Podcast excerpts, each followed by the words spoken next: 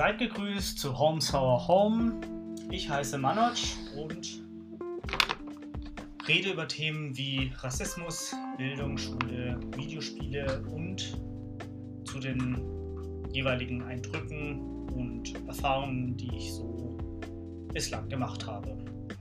Ich möchte eins vorweg kurz noch mitteilen, bevor ich dann ähm, zum eigentlichen Thema komme. Und zwar möchte ich in den folgenden Tagen und in den folgenden Folgen, hahaha, Wortspiel, äh, möglichst Shownotes, Kofi, Patreon und vielleicht einen Blog oder Instagram noch hinzufügen, um nicht nur die Reichweite zu erweitern, sondern um ja, das Ganze vielleicht ein bisschen äh, auffindbarer zu machen und vielleicht auch ein wenig besser, um dieses ganze Medium verfolgen zu können. Da es da draußen so viele ExpertInnen gibt, schließe ich mich explizit von dieser Terminologie aus. Stattdessen nenne ich mich einfach jemand Betroffenes, beziehungsweise jemand, der aus dieser Gruppenbezeichnung, also BIPOC, welches für Black, Indigenous, People of Color steht, seine Meinung dazu wiedergeben möchte und vor allem auch mal publik machen möchte, denn es gibt so wenig Stimmen da draußen, die über die Geschehnisse sprechen und auch vielleicht das Wort dafür ergreifen. So, das heutige Thema, worüber ich so ein bisschen mich auslassen möchte, ist Immigrant oder mit Migrationshintergrund. Und ja, was hat oder welchen Anlass gibt es dazu? Nicht wirklich äh, einen Anlass, aber es ist mir heute Morgen so ein bisschen äh, ja, als Gedanke aufgekommen, worüber ich dann diesen Podcast äh, halten möchte oder beziehungsweise aufnehmen möchte. Ja, und aufgrund meiner Hautfarbe kann man unschwer erkennen, dass ich wohl einen Migrationsgrund äh, mit Migrationshintergrund habe. Ähm, ja, das Wort allein schon sorgt bei mir für Pickel und ich hasse dieses Wort ungemein. Das ist einfach ein absolut beschissenes Wort und da wird ja auch viel darüber geschrieben und äh, getitelt und also ich finde es, also da könnte ich echt ausrasten und eine ganze Enzyklopädie darüber verfassen.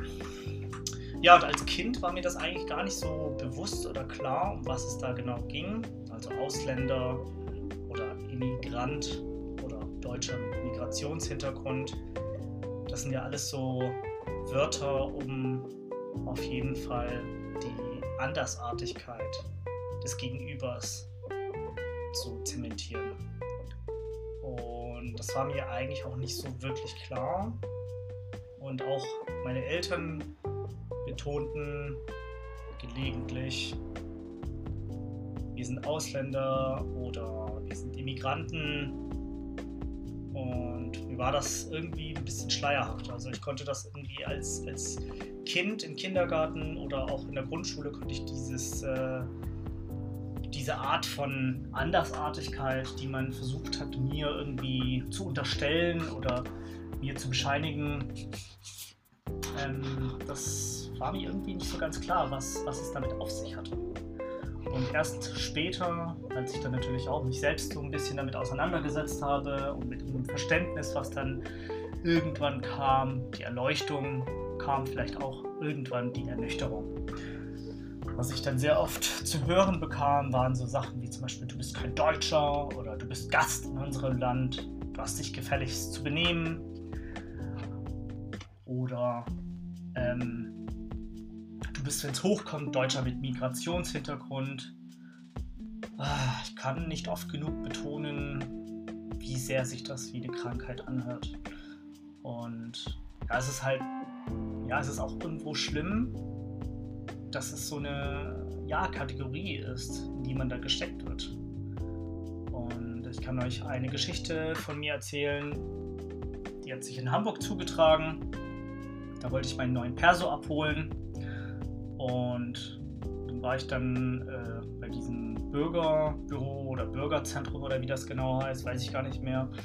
Ähm, ja, und als ich dann zum Eingang rein wollte, wollte dann irgendwie diese Security, die dann äh, vorne steht, hat dann irgendwie versucht, in gebrochenem Englisch mir mitzuteilen, dass ich hier falsch sei und der Eingang, der Eingang für die Ausländerbehörde woanders läge. Einfach so. Und genauso schlimm finde ich es, wenn wir mittlerweile im Jahr 2021 das Wort Migrationshintergrund immer noch genauso mir anhören muss. Weil ich aussehe, wie ich aussehe? Oder welches Stereotyp schwebt da einem im Kopf vor, wenn man Immigrant oder Migrationshintergrund sagt? Und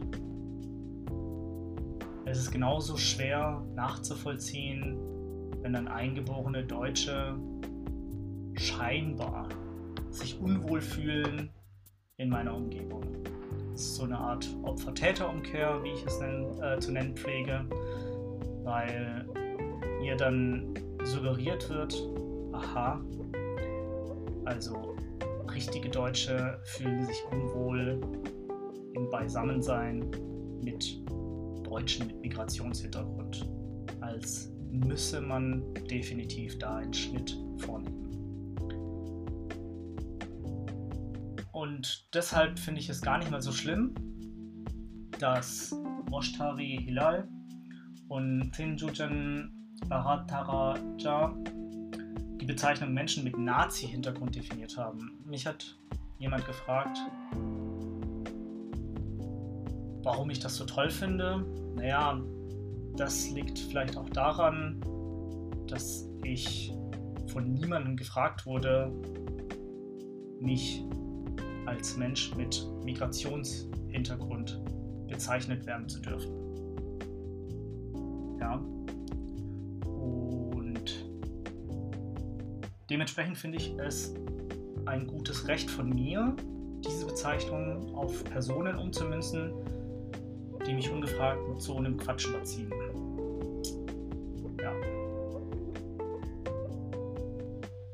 Ja, früher hätte ich mich einfach wahrscheinlich nur als Deutsch bezeichnet, ohne unbedingt auf die Herkunft meiner Eltern verweisen zu müssen. Stellenweise habe ich auch einfach, wenn mehr nachgebohrt wurde, mich trotzig gezeigt und auf Teufel komm raus die Herkunft meiner Eltern nicht erwähnt. Das hat sich äh, über die Jahre ein wenig gewandelt.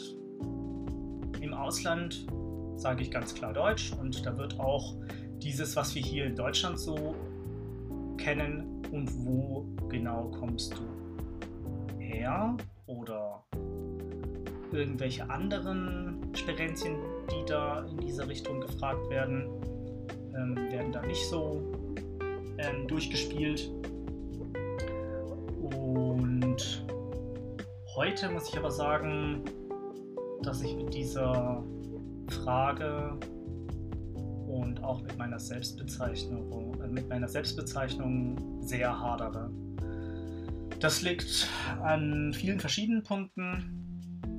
Die Definition, die Identifikation, die Ursachen, Umgang mit diesen Bezeichnungen, mit den Bubbles, in denen ich mich befinde und natürlich auch mit Erfahrungen.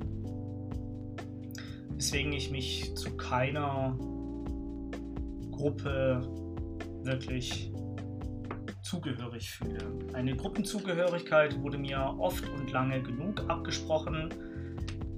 Und wenn das selbst von der Seite der Eltern so ein bisschen abgesprochen wurde, weist es darauf hin, dass ich da nochmal anders geprägt und sozialisiert wurde.